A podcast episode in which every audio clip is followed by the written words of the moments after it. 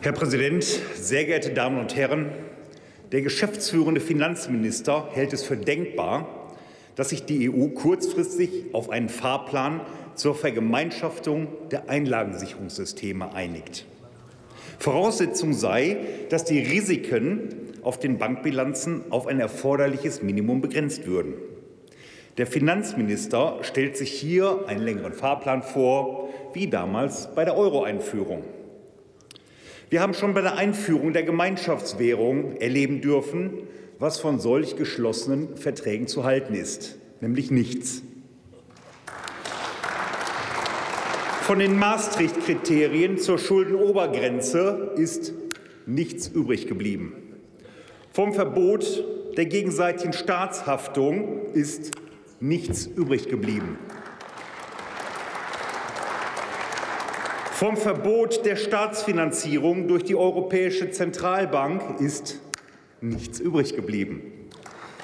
Die Liste ist noch länger. Ich erspare Ihnen jetzt hier die Einzelheiten. Jetzt wird gefordert, dass die Banken ihre Risiken reduzieren.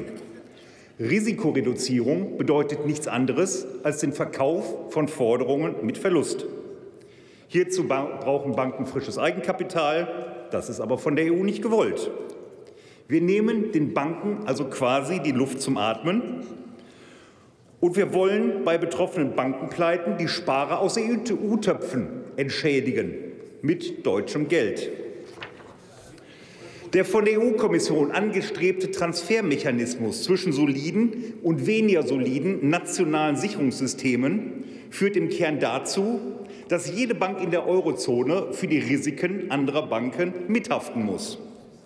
Dies führt dazu, dass deutsche Sparer für die Risiken von beispielsweise südeuropäischen Banken mithaften müssen. Aber genau diese Banken sind teilweise marode und im Kern unsolide.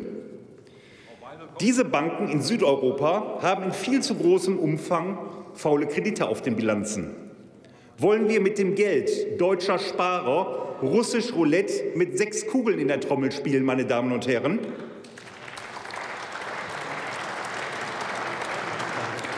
Die aktuell vermeintlich gute Konjunktur fußt ganz im Wesentlichen auf der Niedrigzinspolitik der EZB, man mag es auch Enteignung nennen.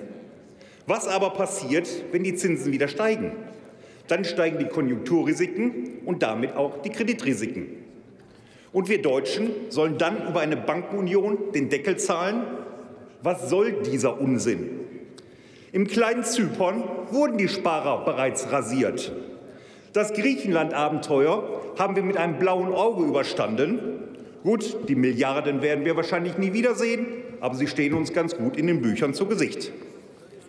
Glauben Sie tatsächlich, dass es besser wird, wenn man jetzt Zusatznetze für Finanzjongleure spannt, in die sie sich jederzeit fallen lassen können? Unglaublich. Schauen wir einmal nach Italien. Das Handelsblatt hat gestern geschrieben, 360 Milliarden Euro an faulen Krediten auf den Bilanzen italienischer Banken. Die Gründe liegen in der, liegen in der schleppenden italienischen Konjunktur, dem schwachen Immobilienmarkt in Italien und zum anderen ganz wesentlich in der schlampigen Kreditvergabepraxis. Der italienische Staat würde die Banken gerne stützen, das wiederum möchte die EU nicht.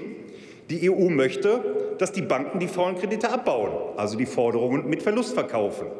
Um diese Verluste schultern zu können, bräuchten die Banken frisches Eigenkapital, was der Staat im Zweifel auch gerne zuschießen möchte, aber die EU es wieder verbietet. Merken Sie was? Über diese Vergemeinschaftung der Sicherungssysteme haftet letzten Endes doch nur der deutsche Sparer. So funktioniert das mit uns nicht, meine Damen und Herren. Es ist absolut richtig, dass ein gemeinsamer Verbleib in der Eurozone nur funktionieren kann, wenn die Standards in der, in der Eurozone weiter vereinheitlicht werden. Damit müsste aber die EU den einzelnen Staaten immer mehr Zuschriften machen und die souveränen Rechte entziehen. Wollen Sie das? Herr Schulz würde Ihnen Beifall klatschen. Heute ist er nicht da, deshalb tut er das nicht. Wir tun es aber nicht.